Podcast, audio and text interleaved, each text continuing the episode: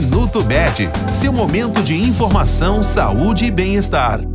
Os homens costumam ir menos ao médico, dão pouca atenção a pequenos sintomas que surgem no dia a dia e muitas vezes acham que se preocupar com a saúde não é importante.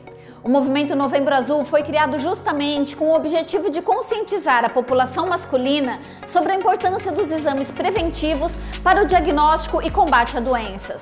Você sabe quais são as doenças que mais afetam os homens? Câncer de pele, câncer de próstata, câncer de testículo, câncer de pulmão, doenças hepáticas e doenças cardiovasculares.